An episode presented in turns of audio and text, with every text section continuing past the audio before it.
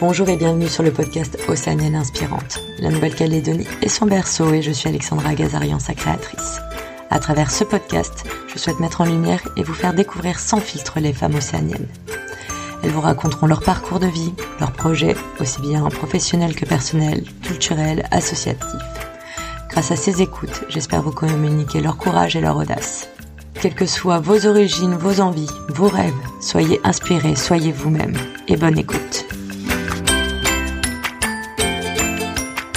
Bonjour, je vous fais une introduction aujourd'hui pour présenter le festival Diversity Days qui est mis en place par l'association Diversité NC qui est donc un festival qui va se dérouler tout le week-end du 4 au 6 novembre 2022. Vous aurez des projections de films au MK2 d'Umbea, des animations, des lectures, des conférences, expositions.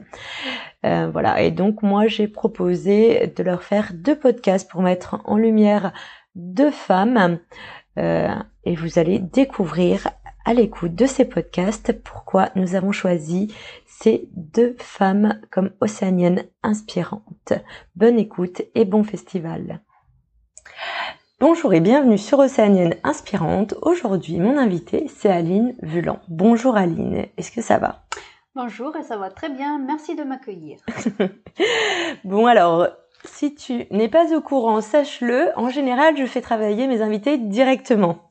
Donc, je vais te demander de te présenter, s'il te plaît. Donc, euh, je suis née à Narbonne et je suis arrivée sur le territoire quand j'avais deux ans. Euh, donc, avec ma famille adoptive des Vietnamiens.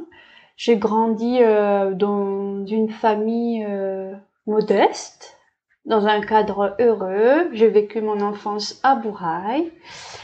Et donc j'ai fait euh, toute ma scolarité jusqu'à la licence de droit en Nouvelle-Calédonie, à l'université de la Nouvelle-Calédonie. Je suis allée faire un master en droit social à Bordeaux, Montesquieu.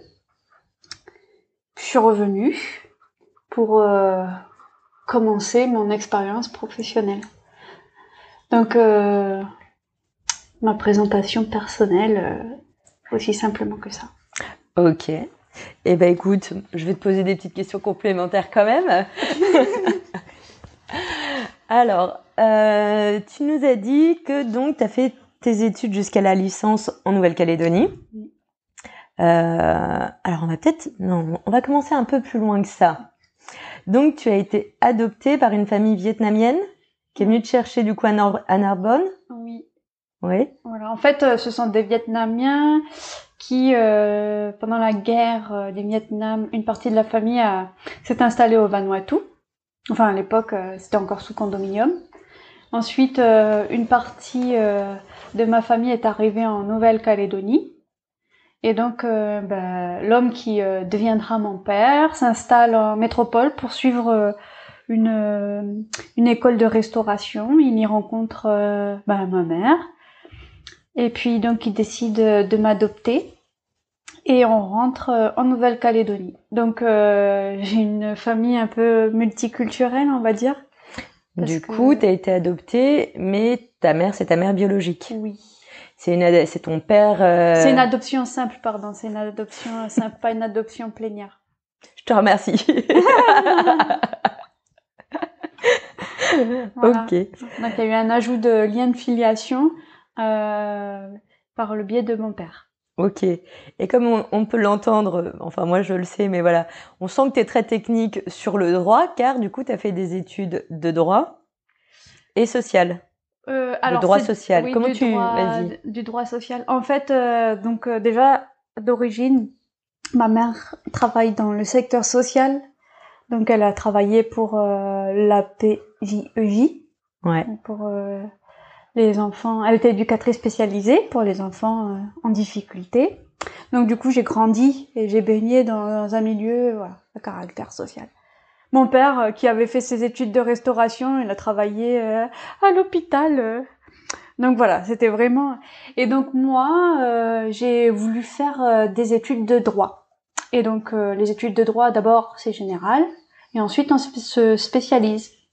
Donc après une licence de droit général. Je me suis spécialisée en droit social et en fait le droit social c'est quoi? C'est euh, le droit de la sécurité sociale, le droit du travail. Voilà, c'est ça. D'accord. Et donc euh, oui, du coup, euh, ces études de droit, euh, alors je sais pas si c'est ma personnalité qui colle avec la matière, Ouais. quelqu'un d'organisé, ou si c'est le, ce sont mes études qui m'ont structurée. Voilà. Peut-être un peu les deux. Peut-être un peu des deux. Parce que le droit, c'est assez structurant. J'en ai fait aussi un petit peu et c'est introduction, première partie, sous-partie 1, sous-partie 2. oui. On a quand même pas mal. euh, Enfin, c'est euh, structuré sur la forme, mais en fait, euh, c'est comme euh, c'est comme l'art ou la musique. Il y a un côté technique, Hmm. Et puis en fait, ce n'est qu'un outil pour créer des, des choses. Et en fait, euh, c'est mon côté artiste aussi euh, que j'exprime à travers l'art parce que mon premier métier, n'est-ce pas, ce n'était pas d'être juriste. J'ai commencé mes études de droit à l'âge de 23 ans. En fait, avant ça, j'ai fait un bac littéraire et puis j'ai fait euh, le certificat de musicien, musicienne intervenante territoriale au conservatoire de musique. D'accord. Et donc euh, j'ai travaillé euh, dans la dans l'association l'APEM, l'association pour la promotion de l'éducation musicale, Ok. jusqu'au décès euh, de Guy Picard d'Estelan, qui était euh, le président de l'association. Ok. Et bon, ça m'a assez marqué. J'ai changé d'orientation. J'ai pas repris le flambeau de l'association. Un jour peut-être. Un jour peut-être. Pareil, euh, comme moi, peut-être pour tes vieux jours.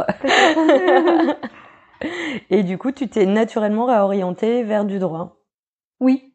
Bah, en fait, je me suis dit bon, euh, je, qu'est-ce que je fais? Est-ce que je continue euh, dans la musique ou euh, Et puis en fait, j'avais petite. C'est drôle, hein, mais petite, je- j'avais un jeu. C'était je jouais à la bibliothécaire. Ok. Mais c'était mon jeu favori. Je tamponnais les livres. Et euh, et en fait, un jour, je suis tombée sur un code. Ouais. Et euh, je me suis fait euh, tout un, tout, je me suis raconté une histoire autour du code et je me suis dit un jour j'écrirai un code. Et euh, c'est toujours resté comme ça. Et puis, euh, puis je sais pas. Donc du coup, ça a orienté, je pense, euh, ça m'a orienté dans les qui- études. Ouais, sur la suite. Ouais. Ok. Comme quoi, on a des trucs quand on est petit, ça revient. Ouais, j'étais, ouais, j'avais, j'ai un, j'ai un grand goût pour euh, la littérature, les livres, euh, l'écriture. Ok. Du coup, euh, vraiment, l'art, malgré tout, euh, malgré ce côté au premier abord euh, très euh, droit, carré, social, euh, t'as quand même toute une partie un peu artistique, euh, musicale et livre. Oui. Alors, je, te le dis, mais, t'inquiète pas dans le podcast. Juste, si tu mets ta main trop devant ta bouche ou devant le micro, du coup, on va pas bien t'entendre. Ah, D'accord. Je veux qu'ils t'entendent bien, hein, nos auditeurs et auditrices. Donc oui, tu as quand même une partie, euh, un certain affect pour tout ce qui est artistique. Oui. Et ça vient de ta famille ou c'était pareil naturel? Euh, c'était plutôt quelque chose d'intuitif parce Ouais. que dans mon cadre familial, euh, non, on n'a pas spécialement euh, développé ça. euh, on n'a pas spécialement développé un côté artistique. Personne ne s'intéresse particulièrement à la peinture, à la photographie, à la littérature ou à la musique. en fait, non, je sais pas d'où ça me vient, mais c'est c'est intuitif. Ok. Disons que j'ai toujours été sensible au beau, enfin aux choses, euh, au beau. Oui, je comprends.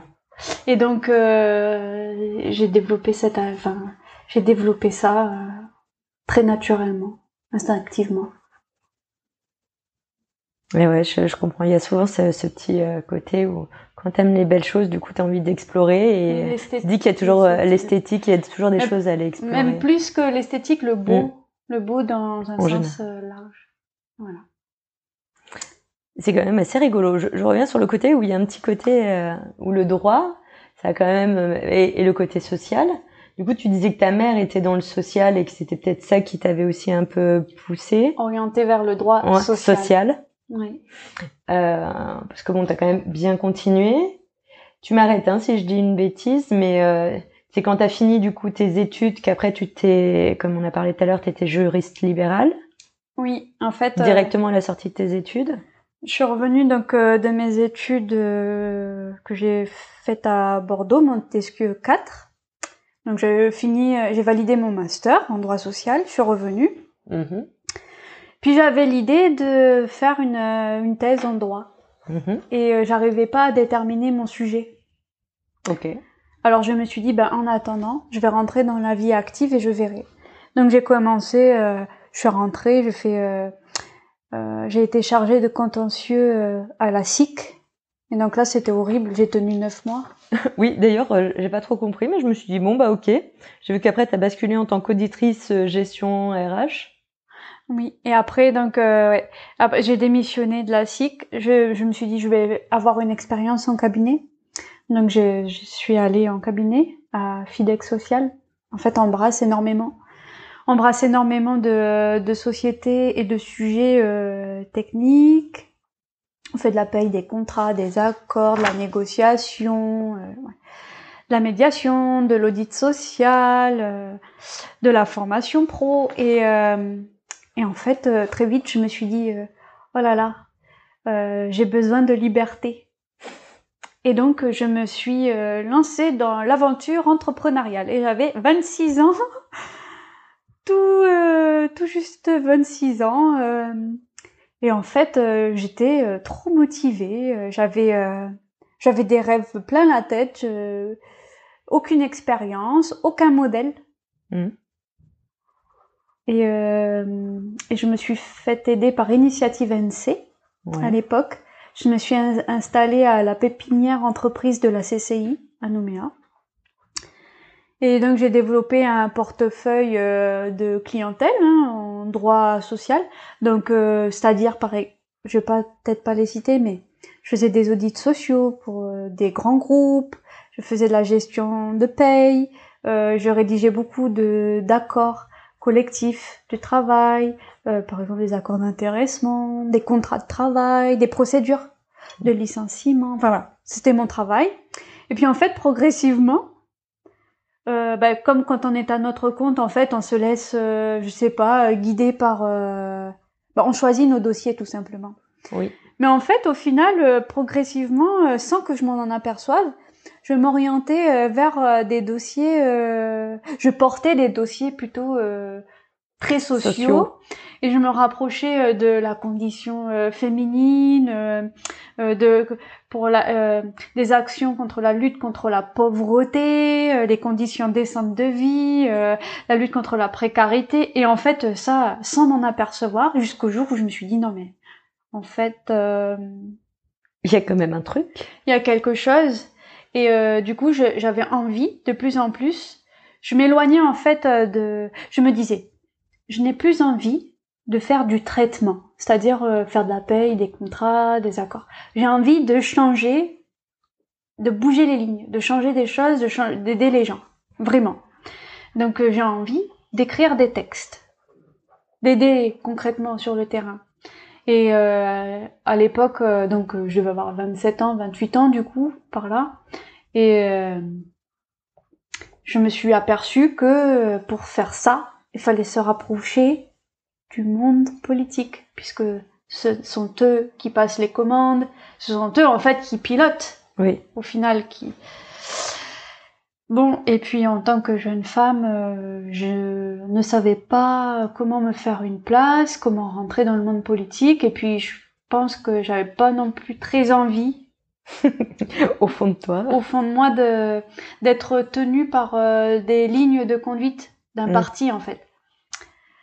Donc, euh, bah, ce que j'ai fait, c'est que je me suis renseignée, j'ai compris qu'en fait, euh, il valait mieux pour moi par rapport à ce que je voulais faire que je m'oriente euh, vers la fonction publique. Donc, j'ai passé un concours d'attaché territorial et puis je me suis faite euh, recruter euh, deux semaines après avoir passé le concours à la direction du travail et de l'emploi. Magda Bonalturo, l'ancienne directrice euh, du travail et de l'emploi, m'a fait confiance en me recrutant et en me confiant des gros dossiers. notamment celui qui me tient le plus à cœur, l'égalité professionnelle. Donc j'ai porté et je porte encore aujourd'hui un texte que j'ai rédigé, donc euh, un projet de loi du pays favorisant l'égalité professionnelle réelle entre les femmes et les hommes et qui est actuellement au Congrès. D'accord. Et que tu as présenté lors d'un JMX ou que tu... Non, le JMX, euh, c'est d'autres choses. Parce que, en parallèle, parce que mon métier, du coup, c'est d'être juriste euh, au gouvernement. Ouais. Donc j'écris des textes, je fais des contentieux, mais surtout j'écris des textes, c'est le volet qui m'intéresse le plus. Mais en parallèle de mon activité professionnelle, comme je reste quelqu'un de profondément engagé euh, et militante, je soutiens des associations. Ouais. Et là, euh, JMX, en fait, euh, c'était à travers euh, la CJK. C'est l'association Case Juridique Kanak. En fait, je suis membre active de cette association et qui a pour objet, un large objet, mais entre autres, de rendre accessible la coutume kanak, qui est, qui est du droit. Hein. Oui. Et en fait, euh, on fait, on tient des permanences juridiques ouvertes aux personnes de statut coutumier, mais aussi de droit commun, gratuites, euh, au CIDEF, à la province sud. Voilà, les mardis euh, midi. Donc en fait, euh, concrètement, voilà, donc ce sont des, bah, des juristes hein, comme moi ou Thierry Rosa ou encore Céline Uregay. On s'assoit, on attend que quelqu'un vienne donc n'importe qui. Et généralement, le public euh, qu'on reçoit, c'est très souvent des femmes de statut coutumier qui sont un petit peu dans l'impasse parce que euh, mariées coutumièrement, avec des enfants en commun, et euh, dans un contexte de violence intrafamiliale et de dépendance euh, économique, mhm. elles sont un peu dans l'impasse. Comment faire pour dissoudre le mariage coutumier, puisque c'est c'est technique. On peut faire de la médiation coutumière pour aider. On peut accompagner jusqu'à la procédure juridique, judiciaire, pardon. Et après, organiser toutes les suites, c'est-à-dire les conséquences derrière. Parce qu'une fois qu'elle réussit à dissoudre le mariage coutumier, ce qui est quand même euh, dur, Compliqué, très dur à obtenir, mais si elle l'obtient, elle n'a plus sa place dans son clan d'origine. Et pour la gestion des enfants, c'est compliqué. Et puis souvent, on a affaire à des profils qui sont euh, en difficulté d'insertion finale économique et euh, socialement parlant. En fait, c'est difficile d'avoir un logement parce que bah, sans, sans travail, euh, c'est compliqué. Euh, on a, il y a des problèmes de, des forts problèmes de mobilité mhm. aussi. Donc voilà. Donc euh, à travers plusieurs actions, la CJK, on se mobilise euh, dès qu'on le peut. Donc on fait des permanences euh, à la province sud, au CIDEF. On a participé au JMX. On participe aux travaux euh, en partenariat avec l'État pour développer un plan local d'urgence. On faisait alors on a dû arrêter parce que on se dispersait un peu trop, mais on aimerait reprendre. Très intéressant. On faisait des permanences juridiques sur la côte est parce que euh, euh, fondamentalement, nous ce qu'on veut, c'est euh, alors on veut aider, mais on est une association qui ne, on ne demande pas de subvention. Ok. Donc c'est vraiment euh, basé sur du bénévolat pur et dur. Et on veut pas de subvention parce qu'on veut euh, être euh, libre de vos interventions et de vos choix. Oui. Donc on agit comme on peut avec les moyens dont on dispose. Et voilà, c'est pas. Donc on fait aussi des, on fait des interventions au niveau du SPI, insertion des personnes qui sont au Est, la réinsertion on intervient à Saint-Louis, euh, voilà. Ça, c'est des actions qu'on mène euh, au niveau de la CJK. Ok, et du coup, comme tu disais, la fameuse euh, session que vous avez fait au GMX où c'est toi qui faisais l'intervention, donc on était plus Maratti, je me trompe. Hein. Euh, les femmes dans la coutume, la place de la femme dans le droit coutumier face à l'essor des droits individuels. Ah oui. c'est ça Ah oui. En fait, euh, quand tu le, quand tu relis notre titre, euh, ah, ça te plaît plus que ça? Ouais, on aurait pu rendre le titre un peu plus simple. en fait. Alors vas-y, si tu pouvais changer le titre, tu dirais quoi? Pour vulgariser euh, les choses? Oui. C'est euh, plutôt euh, comment participer à l'émancipation de la femme kanak? Ok. Voilà, c'était ça en fait l'objet de, de, notre intervention parce que je n'étais pas seule, figure-toi. J'étais avec Josué et Céline Uregay.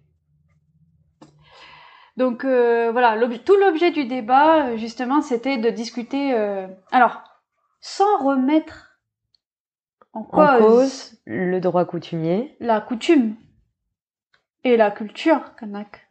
Non, c'est pas du tout ça l'objet. C'est hein. faire évoluer. Mais, mais même pas faire, même pas faire évoluer, parce que ça voudrait dire qu'on on appelle une, une transformation de la coutume. C'est pas ça en fait. Euh, ce qu'on veut à travers nos actions et sensibilisations, c'est euh, souligner et accueillir les problématiques qui, euh, qui ressortent de l'application de la coutume, les problématiques des droits individuels de la femme océanienne, de la femme kanak. Problématique individuelle, ça veut dire quoi? Ça veut dire que Là, euh, on est en 2022. Euh, donc on a, il y a, deux niveaux de vitesse. Il y a, euh, on va dire, bah, la femme, j'ai pas envie de dire européenne, mais la femme calédonienne, pour parler d'ici. Très bien. La calédonienne qui qui qui, qui connaît des essors de l'essor de ses droits individuels donc on parle d'égalité professionnelle réelle, ne serait-ce que pour ça. Euh, on milite pour les droits, pour les familles monoparentales. Euh, euh, on acquiert des, voitures, des logements. En fait, on sort de notre de la zone foyer et puis on va aller revendiquer les mêmes droits que les hommes et on va se revendiquer en tant qu'individu et exiger en fait le même le même niveau de, de, vie qu'un homme. Et donc, euh, en parallèle de ça, la femme kanak qui est placée dans sa coutume, elle vit avec la dimension culturelle et la coutume. Donc, elle doit tenir sa place. Mais on est conscient qu'on ne vit plus en autarcie dans, euh, par exemple, dans la tribu. Ouais. Il y a les, les, les deux mondes se croisent D'accord C'est les deux. Je dis les deux mondes, mais pour caricaturer, hein, il y en a pas deux, il y en a plusieurs, mais les mondes se croisent et forcément, ça crée euh, pas, ça crée une espèce de d'ambivalence où bah pour la femme kanak qui se dit bah voilà ma place dans la coutume c'est ça. Donc j'ai pas le droit à la parole je dissous pas mon mariage coutumier. J'appartiens au clan de mon époux. Euh, voilà en gros je suis quand même euh, bah, je tiens ma place coutumière. Mais en parallèle, dans la croisée des mondes, bah, je suis aussi euh, une femme qui, euh, bah, qui suis tentée euh, d'avoir mon émancipation économique, ma liberté de circuler. J'ai envie de, au-delà des problématiques de violence et de sécurité physique, mentale et juridique, bah, la femme kanak, avec la croisée des mondes, eh ben, elle a aussi des aspirations personnelles d'évolution. Et ça, c'est ben, c'est toutes les problématiques de la mondialisation, n'est-ce pas? Mais ça, en fait, c'est comment on concilie ces enjeux-là et comment on fait pour, euh, pour concilier au mieux. Voilà. Et donc, on est vraiment, euh, on est vraiment là-dedans. Bah, vous devez pas, ça doit être bien chargé. Mais c'est pas, c'est pas parfait ce qu'on fait. Bah, ça l'est jamais en même temps, mais c'est hyper intéressant et l'essentiel c'est de travailler et de se dire petit pas par petit pas, petite action par petite action. même si on a toujours envie de faire plus. Et ça se sent dans ton regard avec ces grands yeux, genre, mais on aimerait faire beaucoup mieux. Oui, mais c'est déjà bien, vous faites quelque chose, ça avance doucement, vous êtes présent, vous êtes là. Mais on peut souligner quand même que le Sénat coutumier. Oui. Eh bien, moi je suis la seule blanche de l'association, hein, pour parler crûment. Hein. Oui. J'étais la première femme de l'association Cadre juridique Kanak et en plus j'étais blanche. Donc quand je suis arrivée, j'ai voulu faire ma coutume euh, pour rentrer là. On m'a, m'a accueilli euh, les bras grands ouverts, mais avec euh, le regard circonspect quand même. mais en fait, c'était très bien que c'était très bien que je sois là dans le partage. Dans le partage ouais.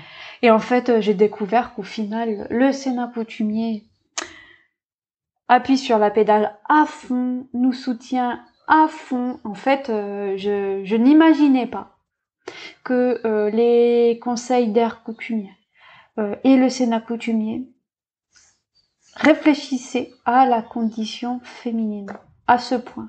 Alors, ok, il n'y a pas de grandes avancées pour l'instant, parce que c'est un changement de mentalité profond. Mais en fait, ils, ont, ils, ils engagent vraiment des réflexions et des travaux. Ils sont plus qu'à l'écoute, ils font une étude.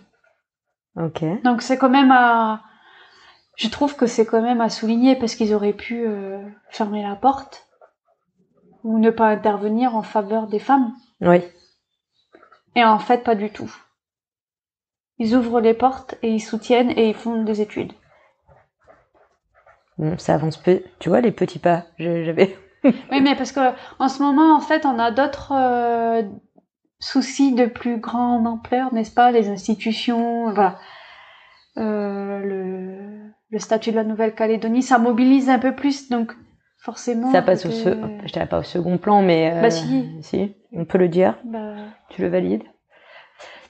Mais c'est quand même des sujets qui sont présents, ils sont quand même là, tu vois, et ne serait-ce que euh, et puis les femmes, à Women's Forum, ils étaient là, et les femmes sont de plus en plus présentes et, les femmes, et affirment. Femmes kanak, Les femmes kanak, elles, euh, elles s'arrogent le droit à la parole, elles euh, se présentent sur l'espace public, euh, elles militent. bon, je milite entre guillemets, hein, mais elles sont source d'initiatives franchement qu'il faut féliciter et encourager, hein. ne serait-ce qu'à travers euh, les associations, les associations de femmes dans les tribus. Mais attention, elles sont, euh, ah, elles, elles, sont... génèrent, elles sont source d'économie sociale et solidaire. Elles génèrent de réels projets concrets. Elles font vivre euh, la tribu. Elles font, elles participent à une réelle économie circulaire et, et au progrès. Et en plus, elles continuent de, de partager les valeurs euh, coutumières honnêtement, euh, franchement, on dit pas qu'on aide les femmes kanak. On dit que. Vous les soutenez? Ouais, même pas. On, on est à côté d'elles, mais à la limite, elles auraient pas besoin spécialement de nous. Nous, on vient pour résoudre des points individuels et, et à travers les points individuels, on soulève des grosses thématiques et on essaye d'y répondre. Ok. Voilà. Ça pas mal de choses hein, quand même. Non mais là j'ai beaucoup parlé de la CJK, mais il y a aussi. Euh... C'est très très bien. Écoute, en même temps, je voulais t'en faire parler. Tu, tu vois, tu étais, c'était dans ma ligne de suite. C'est très très bien. Euh, mais oui, c'est vrai. Euh, on a un planning à respecter. On va être juste. Donc, écoutez, on propose parce qu'en plus on peut les joindre facilement. Ils ont un site internet, une page Facebook. Ils ont une adresse euh, mail. Ouais. On a une adresse mail et puis un numéro de, de téléphone. On est sur les cartes. Euh... Je mettrai les infos de toute oui. façon. Vous les retrouverez facilement, on ne s'inquiète pas. Mais vu qu'elle ne s'ennuie pas, elle est aussi dans d'autres associations ou collectifs. Et entre autres, alors tu dis collectif BAMP ou B-A-M-P BAMP. BAMP. BAMP. En fait, c'est une association de métropole qui est dupliquée ici sur le territoire. Tout à fait, on a, on a une antenne. Voilà, une antenne qui est gérée par euh, Déborah Guéraud. Ok. Et donc, c'est au soutien euh, de l'assistance médicale à la procréation. Ok. Et donc, euh, en fait, euh, l'année dernière, l'année dernière entre autres, mais auparavant, il y a déjà eu plusieurs difficultés. C'est que les personnes et les familles qui sont confrontées à un problème de fertilité. Elles doivent avoir recours à de l'aide médicale pour avoir des enfants, pour dire les choses euh, simplement. Oui. Et en fait, ça passe forcément par un parcours médicalisé et euh, qui se coordonne au niveau du Médipôle. Et en fait, euh, ben, le problème, c'est qu'on manque de personnel en Nouvelle-Calédonie. Donc, euh, il n'y avait qu'une seule personne qui pouvait s'en occuper. Et euh, en fait, cette personne ne pouvait plus s'en occuper parce que pour X raisons. Et donc, pour la énième fois, il y a eu une rupture de la continuité des soins. Ça veut dire qu'en fait, les personnes qui sont inscrites dans ce parcours, déjà c'est difficile pour elles parce que du coup, euh, tu mets trois ans, quatre ans à t'inscrire dans ce parcours médical. Ouais. Ensuite, c'est un parcours médical qui est lourd et difficile parce que tu, c'est, c'est quand même physiquement, c'est éprouvant. Ouais. Hein, c'est des injections hormonales. Ça se solde pas toujours par un- une réussite. Ouais. Donc, euh, moralement, c'est éprouvant. Ça met du temps. Et en fait, euh, on ajoute à, à toutes ces difficultés-là euh, des ruptures de soins, en fait, parce que euh, bah, mauvaise organisation, manque de personnel. Donc, on a euh, l'année dernière, j'ai fait Milité. une pétition. 2021. Ah ouais. Et donc j'étais personnellement inscrite dans une, un parcours. Et euh, ben, énième fois, euh, une rupture de soins. Donc euh, ça veut dire quoi? Ça veut dire que injection et tout patati couffin. Et en fait, euh, le coup, matin même où, euh, on, euh, où on doit euh, prélever euh, l'ovule ou insérer l'embryon, donc euh, quand même on y met tous les sports. Hein. Enfin, psychologiquement, on en rêve la nuit. Enfin, on est focus. Hein. C'est des enjeux forts. Euh, le matin même, ah, bah désolé, euh, finalement ça ne pourra pas se faire. Ah bon? Et donc c'est reprogrammé à quand? Ben en fait c'est pas reprogrammé parce qu'il y a plus de médecins. Ouais, c'est ça. Donc euh, et donc là, mais je fais comment? Ben un peu plus sur le territoire. Ah bah oui, mais avec le Covid, les frontières étaient fermées. Oui. Donc bref, on a milité pour qu'il y ait une continuité de soins et on a une convention de partenariat entre le CHT et euh, les hôpitaux de France. Alors, on va parler de ton cas. tu es prête? Alors déjà, euh, là on est pas mal parti sur tes engagements, tout ce qui est associatif. Euh, le- justement, tu disais toi-même que tu as suivi un parcours. Est-ce que tu peux nous expliquer euh, comment dans ta vie personnelle t'en es arrivé là? Oui. Alors, euh, pour faire euh, très simple, en fait, euh, moi je suis euh, homosexuelle, donc je suis avec euh, bah, Chloé. Et euh, j'ai fait une première tentative de FIV euh, en Nouvelle-Zélande qui a échoué. J'ai aussi, euh, à un moment donné de ma vie, avant d'être avec Chloé, j'ai fait une tentative de FIV ici qui a échoué. Ok, donc deux tentatives. Oui. Il faut savoir que pour un couple homosexuel, on peut pas faire de FIV hein, euh, en Nouvelle-Calédonie. C'est interdit. Normalement, c'est interdit. C'est interdit. C'est. Comment t'as fait, petite feinteuse? Non, en fait, c'est pour ça que je suis allée en Nouvelle-Zélande. D'accord. Et alors attends, Chloé, t'es mariée avec elle, t'es Alors, euh, Chloé, on s'est marié, on s'est marié après la naissance d'A- d'Anna. Alors, je, je raconte comment euh, notre parcours. Vas-y. Donc, euh, moi, j'avais des soucis de santé. Il fallait que je fasse une FIV. Donc, euh, branle-bas de combat, on part en Nouvelle-Zélande, euh, j'échoue. Euh, on se pose la question. Alors, du coup, j'ai eu des soucis de santé suite aux injections hormonales, donc je pouvais plus faire d'injections hormonales. Ok. Parce que c'est très mauvais pour la santé. En fait, j'ai développé un début de cancer. Ah ouais. Du coup, j'ai dû arrêter tout ça. Conclusion, on a fait, et ça aussi c'est interdit. Mais bon, bah, je vais le dire, hein, que les juges me mettent en prison. On a fait une euh, insémination artisanale. Donc, c'est-à-dire que concrètement, on a demandé à un, un ami proche Ouais. de nous donner sa semence. Et donc, euh, bah, ça a marché du premier coup. Alléluia. Comme quoi? Ouais, ça valait bien le coup de se rendre malade et de dépenser des fortunes. Et euh, donc j'ai accouché en avril 2022. Sauf que en Nouvelle-Calédonie, la réforme euh, qu'il y a eu en métropole euh, ne s'applique pas parce qu'on est compétent en droit civil. Et donc pour que Chloé puisse être reconnue La maman aussi. bah, la- comme la mère, coparentalité. voilà, comme mère, et puis avoir un, un lien de filiation établi à l'égard de notre enfant, Ouais. ben, on était obligé de se marier.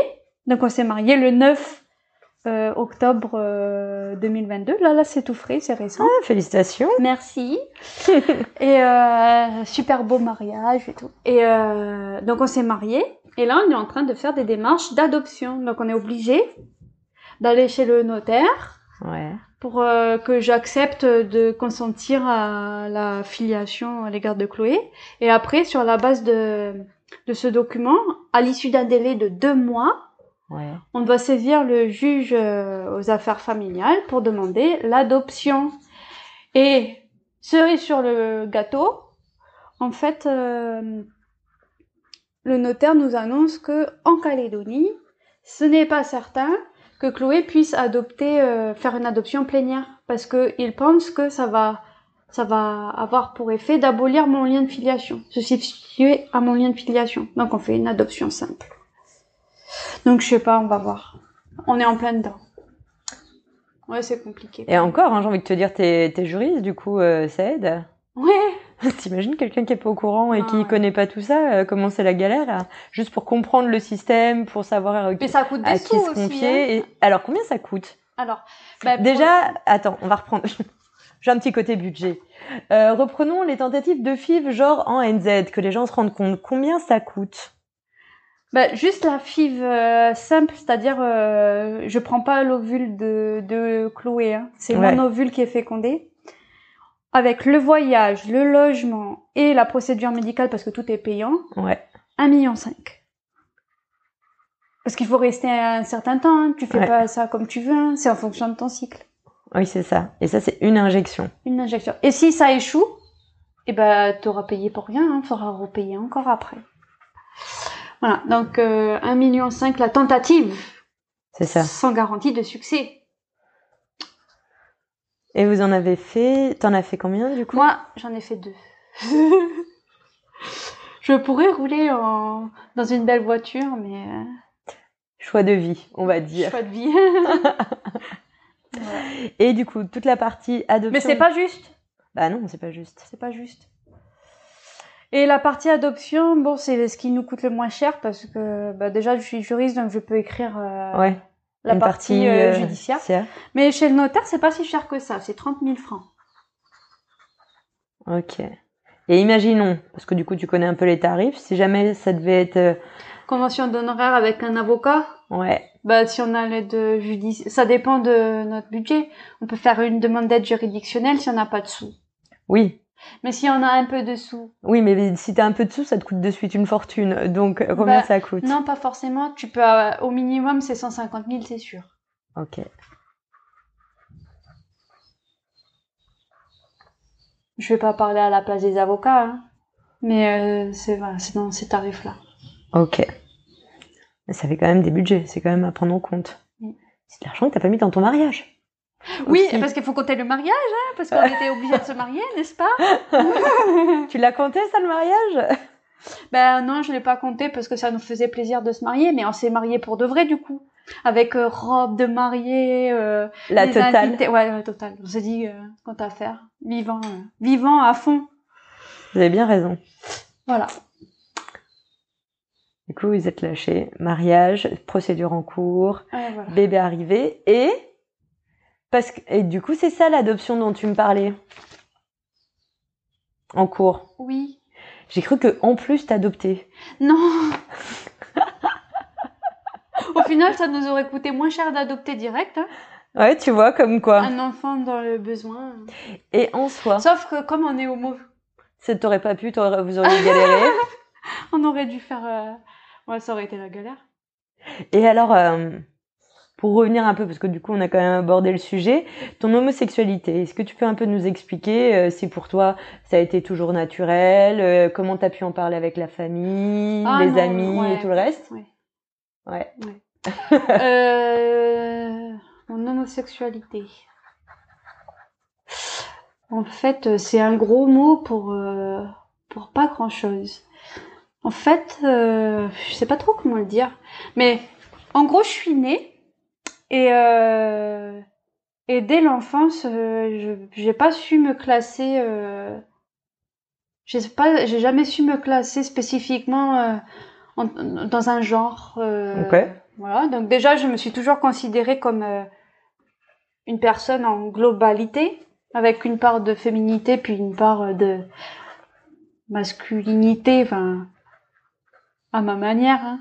Ouais. C'est-à-dire en termes de, je sais pas, de goût, euh, de façon de de penser, ou je sais pas, euh, ça dépend des sujets. Et ensuite, au niveau de la sexualité, du coup, Ouais.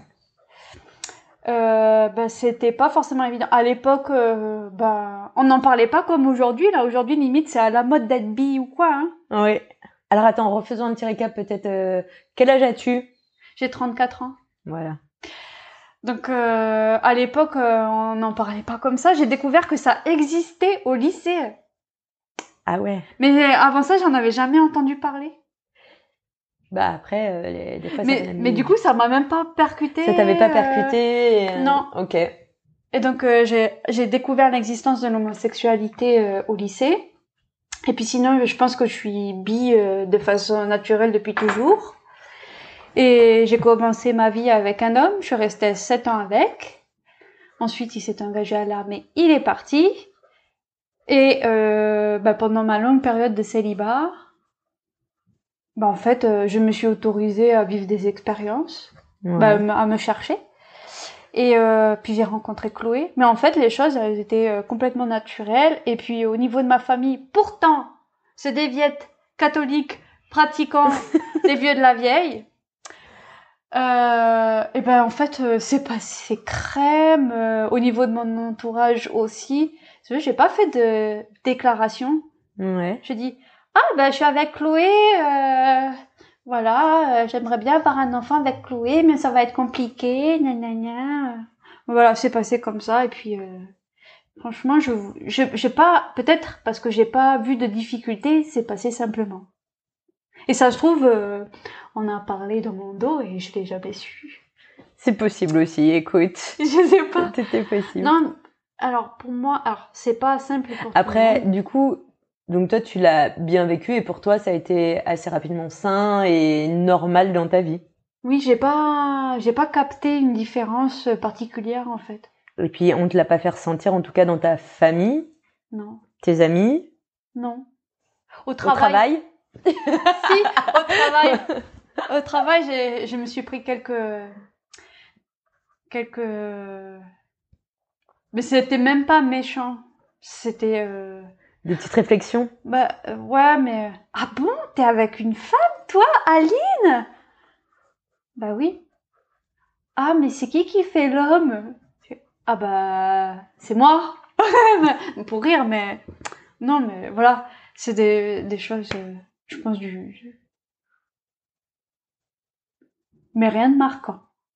Je me suis pas fait discriminer. Enfin, j'ai pas de, j'ai pas subi de discrimination. euh. Est-ce que du coup, tu, tu vas être peut-être plus euh, dans des associations ou des milieux qui vont être du coup un peu plus euh, lesbiens, gays ou, ou homosexuels? Euh, bah, l'association Diversité NC, Ouais. que bien sûr je vais soutenir pour, euh, bah, pour que la réglementation change en Nouvelle-Calédonie, hein, pour rendre euh, une égalité d'accès aux droits euh, indépendamment de notre orientation sexuelle, parce que c'est de la discrimination, n'est-ce pas? Tout à fait. Il faut être Donc, content de te euh, l'entendre dire. Donc euh, en fait, euh, oui, pour soutenir des, des, des actions comme ça, je vais aller à Diversité NC, mais sinon, euh, je veux pas. Je veux dire, dans tes amis, tu vas pas avoir forcément. Non, mais euh, j'ai de tout. J'ai voilà. j'ai de tout. euh, j'ai j'ai un groupe d'amis euh, eff- effectivement qui est euh, bah, homo. Mais sinon, euh, mes amis, euh, les vieux de la guerre, euh, c'est euh, Toute orientation, quoi. toute orientation. Et d'ailleurs, euh, que ça soit orientation sexuelle, euh, politique, euh, enfin, honnêtement, je sais pas si c'est. J'ai des amis euh, sur une large fourchette d'âge, voilà. C'est varié, quoi. Oui. open mind. open. Soyons open. voilà. Ok, eh ben c'est vrai que ça, eh, on a quand même été assez efficace. Hein. Tu as quand même retracé euh, très rapidement un petit peu tout ça. Euh, vu que ça rentre dedans et que j'aimerais bien du coup en savoir un petit peu plus, tu parlais tout à l'heure comme quoi tu euh, étais de et que tu travaillais sur un projet de rédaction de loi pays qui allait être présenté au Congrès. Égalité professionnelle réelle entre les hommes et les femmes, c'est ça? Oui. Euh, est-ce que tu peux nous en dire un petit peu plus? Bien sûr. Bien sûr. Déjà, je vais rendre hommage à Magda Bonald-Turo, l'ancienne directrice de la direction du travail et de l'emploi, qui euh, a quand même euh, milité pour faire accepter l'idée par les partenaires sociaux, les organisations syndicales, patronales notamment, mais pas que. Hein et euh, qui, euh, qui m'a beaucoup aidé dans la démarche au niveau du lancement. Au final, moi, je me suis consacrée, grâce à son soutien, à tout ce qui a été euh, étude et rédaction de la loi du pays. Donc, il s'agit... Alors, comment je vais... Je vais résumer très simplement, d'accord, et synthétiquement. C'est mieux. En fait, on a... Euh, on est tenu par des conventions euh, travail au niveau de l'OIT, l'Organisation internationale du travail. D'accord? On a ratifié des conventions qui nous sont applicables. Et donc euh, chaque année là, on recevait euh, des rapports, euh, des observations, comme quoi on n'était pas efficient, efficient en termes d'égalité professionnelle entre les femmes et les hommes.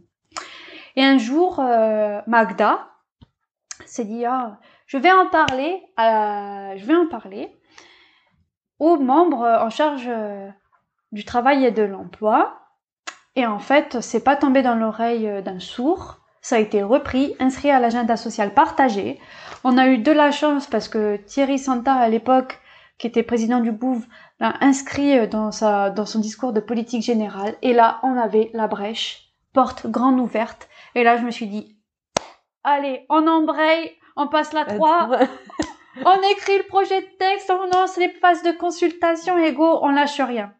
Et on a trouvé euh, tout le soutien, euh, Isabelle Champ-Moreau, euh, Cathy Ribou, enfin euh, Nadine Jalabert, Véronique, enfin tout le monde.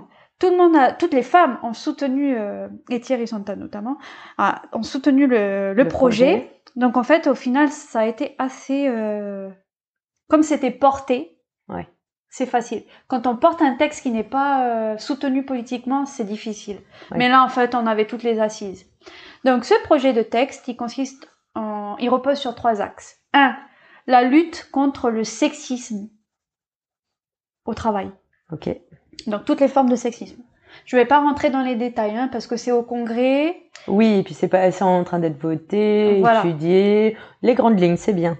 Donc, euh, la lutte contre le sexisme, un plan pour l'égalité réelle entre les femmes et les hommes, un plan pour l'égalité réelle entre les femmes et les hommes au niveau des entreprises. Ça veut dire quoi? Que concrètement, le texte tel qu'il a été déposé au mhm. Congrès hein, prévoit que les entreprises, elles évaluent annuellement l'état de l'égalité dans leur entreprise. Ouais. En termes d'écart de rémunération, parce qu'il faut savoir qu'il y a des écarts de rémunération nets et francs. Hein, il y a des 17% d'écart, des 20% d'écart à travail équivalent. Donc en termes d'écart de rémunération, les promotions internes, l'accès des femmes aux postes à responsabilité et aux postes de dirigeants. Donc voilà, tout ça, tout ça. Et donc, une fois qu'on évalue l'égalité, on doit mettre en place des actions, donc d'où le plan d'action, des actions qui visent à mettre en place des mesures correctives par palier sur trois ans. Et donc ça veut dire que on part d'un niveau d'écart de rémunération, par exemple, et dans d'ici trois ans, on, on, devra atteindre un objectif de réduction. Voilà. Donc c'est par palier. Et un troisième axe qui a pour objectif de concilier la vie professionnelle et la vie familiale, parce qu'on sait que c'est un ça peut être un frein Oui. à l'évolution des carrières. Bah, vous avez quand même trois grosses parties là, vous n'allez pas vous ennuyer les filles et les hommes. Voilà. Du coup, c'est bien vu que vous êtes soutenus aussi par des hommes et un petit peu toutes les institutions et tous les politi- politiques. Et on en saura plus quand? Quand est-ce que vous devriez avoir un retour du congrès? Euh, en fait, il y a eu des, il y a eu une commission d'audition euh, la semaine dernière. Et d'ici euh, le mois de novembre, on saura. Vous- de toute façon, ça sera peut-être médiatisé. On risque d'en savoir plus incessamment sous peu. Voilà. Ok. Je dirais dans le courant du mois de novembre. Je te vois regarder l'heure et tu as raison. en même temps, je suis en train de me dire, hop, j'ai oublié de me mettre en mode avion, pas mieux, t'imagines Euh, Vu que t'es attendu, on était un petit peu en retard, même si c'est un peu rapide. euh, on fait vite fait les questions de la fin Allez. ou tu veux rajouter un truc avant? Non, on fait les questions de la fin. Allez, vas-y. Question de la fin, quelle est ta devise? Euh, J'ai plutôt une philosophie de vie, mais sinon ma devise c'est fais de ton mieux et Dieu fera le reste. T'es croyante? Oui. Ok. Euh, pour toi, c'est quoi une océanienne? C'est euh, un sentiment d'appartenance où on va se reconnaître à travers une rampe commune. Ça peut être euh, des points communs culturels, des points communs d'expérience de vie, voilà. Qu'on Ok. va avoir en commun parce qu'on est dans la zone bah, du Pacifique. Tout à fait. Euh, quelle est là où les femmes qui t'inspirent, connues ou inconnues? Eh ben j'ai envie de dire Anna Salesi Vulan. Ok. Alors, comment t'écris ça? Ah, Salesi Vulan. S-A-L-E-2-S-Y. Vulan. Mais en fait, c'est ma dire fille. Ah, je l'ai- oui, j'allais dire. C'est pas ta mère, alors Non, attends, c'est ta fille. fille. Oui, parce qu'elle m'inspire l'espoir, l'avenir, l'amour, le bonheur. Et sinon, euh, Amma. Amma, tu connais Am- Amma Non. Amma, c'est euh, c'est un peu comme Gandhi. Sa seule religion, c'est l'amour. Et en fait, elle, elle, euh, elle, parcourt le monde Ouais. et euh, elle fait des câlins aux gens. Sérieux? Ouais. C'est trop cool. elle- elle fait des câlins aux gens et, et euh, pour, leur, a- pour leur donner de l'amour. Ok. Et elle traverse les pays les, les, les plus pauvres. euh, euh, elle va en Inde, tu sais, il y a les intouchables. Oui. Ben, elle les prend dans les bras, elle leur fait des câlins. C'est ça, c'est sa vie, c'est ça. Ok, je savais même pas qu'on pouvait vivre sa vie comme ça. C'est un petit côté un peu fou et génial. Ok. Ama. AMA. A-M-M-A. D'accord. Euh, du coup, euh, parce que et pourquoi d'ailleurs? Parce que sa seule philosophie, sa seule religion, c'est l'amour. Ok. Je savais que c'était c'était pas mal de te poser la question. ok. Seule religion, l'amour. C'est beau. Euh, Est-ce que tu aurais du coup euh, des ressources que tu conseillerais? Alors, moi, ce que j'allais dire, c'est que j'ai cherché à, à proposer des ressources et puis finalement, je me suis dit, plutôt que de proposer des trucs euh, farfelus euh, ou personnels, je, je, je dirais que je renverrai les personnes Oui. à la consultation des sites qui existent déjà et qui sont pas assez euh, comment connus. Le site de la province sud, le site du CCA, des CCAS communaux, euh, le site euh, du gouvernement. Euh, pourquoi? Parce qu'en fait, euh, en... alors c'est vrai, ok, on est obligé de fouiller, mais en fait, euh, Tu repenses à notre conversation de tout à l'heure non, mais j'ai- franchement, je, je me l'étais noté comme ça. En fait, non, mais c'est dommage, on a des outils, mais c'est. mais il faut les diffuser, ces outils. Donc, en fait, euh, Mais même quand tu les as et que tu vas dessus, c'est quand même pas toujours facile à trouver les informations. eh ben, j'allais te dire que euh, ce serait pas mal qu'on ait euh, au niveau euh, territorial Mhm. quelque chose d'englobant Mhm.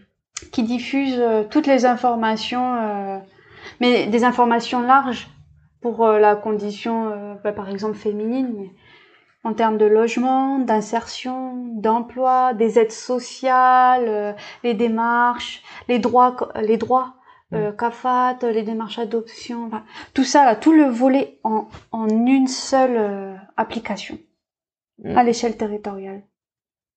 Un recensement de l'existant et vulgarisé pour être accessible. Parce que en fait, je vais pas vous donner d'autres choses que l'existant. Euh, mais ça, ça serait bien. Ça serait bien que ça existe, ça, au niveau territorial. Oui. Écoute, hein, moi je vais me... Ce qui n'empêche pas les spécificités, hein. Oui, c'est pour ça que j'allais dire. Moi, je vais, je vais m'axer sur la version pour les femmes. Ça va peut-être les inspirer pour la suite. Écoute, ils vont peut-être le faire en plus global. Eh bien oui, Et... j'espère. Attends, la petite graine qui sait. bah oui. Euh, alors, que fais-tu de ton temps libre? Actuellement, donc j'ai un bébé de six mois, donc euh, le temps libre, euh, ben, je le consacre à mon enfant. Et quand elle sera un peu plus grande, je reprendrai mes activités, mes anciennes activités, comme euh, ben la randonnée, les trails, la voile, mes ma vie quoi. Euh, Pour l'instant, pas de trail, pas de randonnée, Non, euh, mon du dodo, Mon périnée, euh, mon périnée ne me le permet pas. pas encore.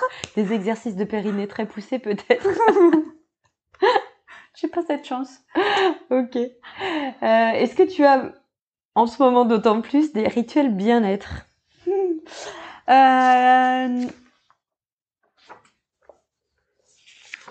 Non. Je médite dans la voiture, mais je sais pas si c'est vraiment. Si, ça compte. Ouais. Ça peut. Eh, moi, il y en a, elles m'ont dit prendre le café le matin. C'est la vie. Bah, moi, je médite dans la voiture. Ça occupe mon temps de trajet. J'écoute pas la radio, du coup, dans la voiture. Ah, t'as des applications de méditation? Non, je médite. Tu médites toute seule? Ouais. Puis du coup, je suis jamais énervée quand je roule. Ça, c'est trop bien. Bravo. J'avoue, on peut prendre exemple, c'est impressionnant. Euh, si tu avais une baguette magique, que ferais-tu? Je soignerai la nature. Et notamment la nature humaine. La nature en général. Et la nature humaine. La nature et nature humaine. Ok. Euh, si tu pouvais aller n'importe où maintenant, où irais-tu?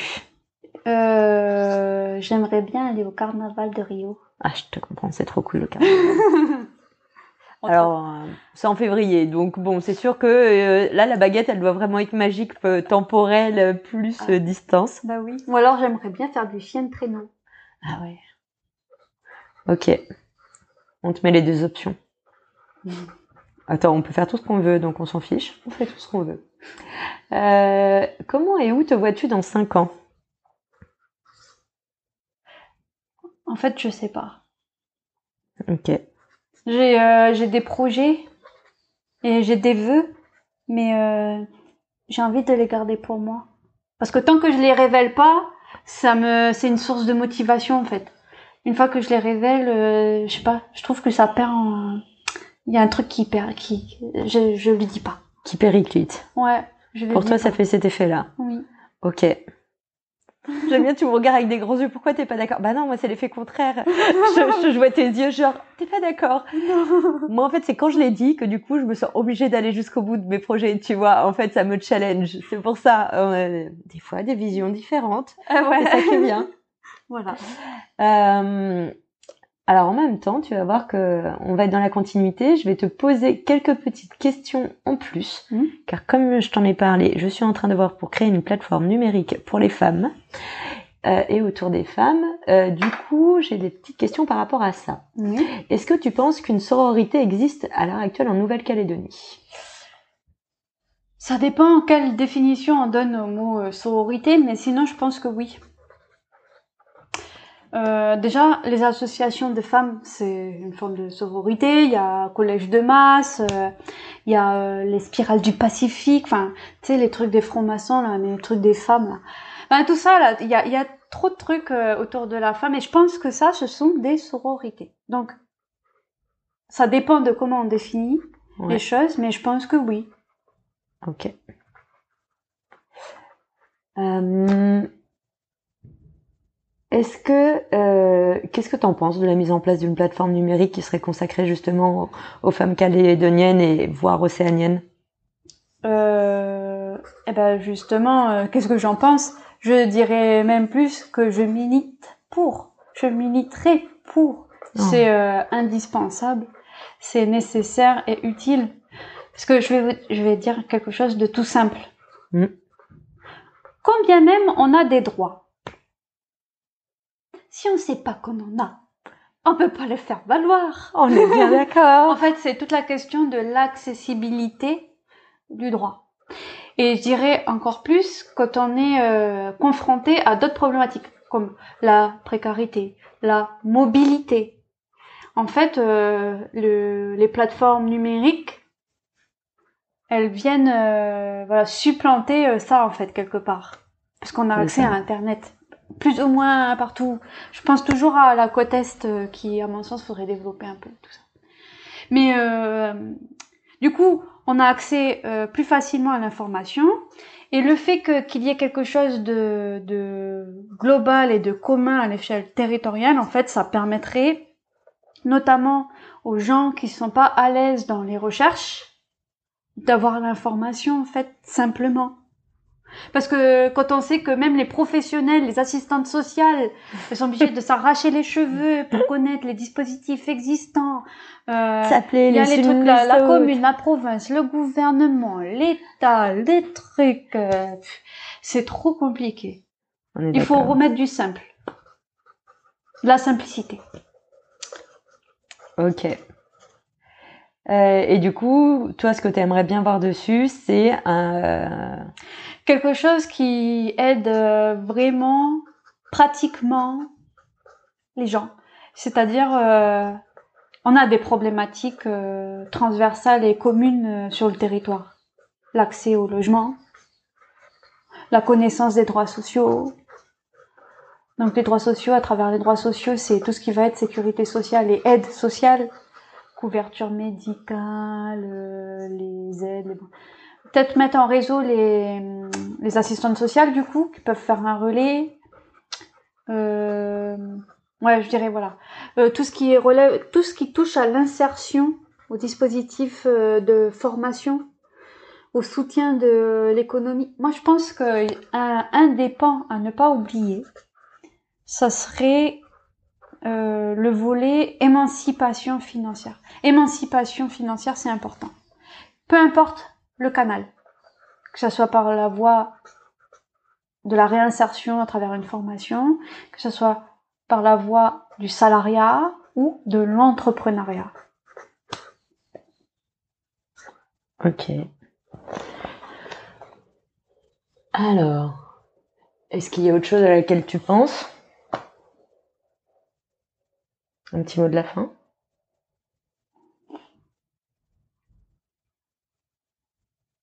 Non, J'ai toujours mille pensées, alors euh, c'est difficile. C'est en train de puiser en arborescence, c'est ça? Ouais. Non, je suis en train de me dire en fait euh, qu'il faudrait qu'on mène une étude sur euh, les droits de la femme océanienne. Mais il n'y en a pas une qui est en train d'être... Peut-être que, alors je sais pas, faudrait que je me, je me redocumente sur l'avancée de cette étude. Je sais que Catherine Riss à l'université, elle fait pas mal de, de travaux, mais euh, le droit de la femme océanienne en particulier, euh, mais pas que euh, au niveau des violences, hein. Non, non, en général. Ouais, en général. Non, non, en général, parce que du coup, il y a quand même... J'ai envie de te dire, heureusement que toutes les femmes océaniennes ne subissent pas des violences. Et il y a quand même d'autres choses qui, qui doivent être travaillées en plus, en parallèle de cette grosse problématique locale. Eh bien, écoute, merci beaucoup, Avec Ali, pour ce temps, pour ce moment, pour cette rencontre. Merci à Joanne Oui, merci Joanne Paidi. de nous avoir mis en relation et en contact. On lui fait un petit clin d'œil. Oui. Et euh, du coup, je te dis à bientôt, parce que je sens qu'on est parti à se revoir. À bientôt.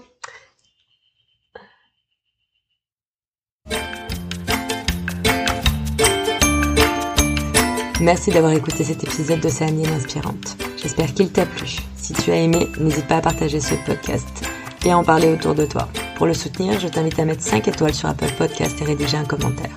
Tu aideras à faire connaître le podcast. Tu peux suivre Océanienne Inspirante via sa page Facebook et Instagram du même nom. Tu trouveras toutes les informations dans le descriptif de l'épisode. On se retrouve très bientôt. En attendant, sois inspiré.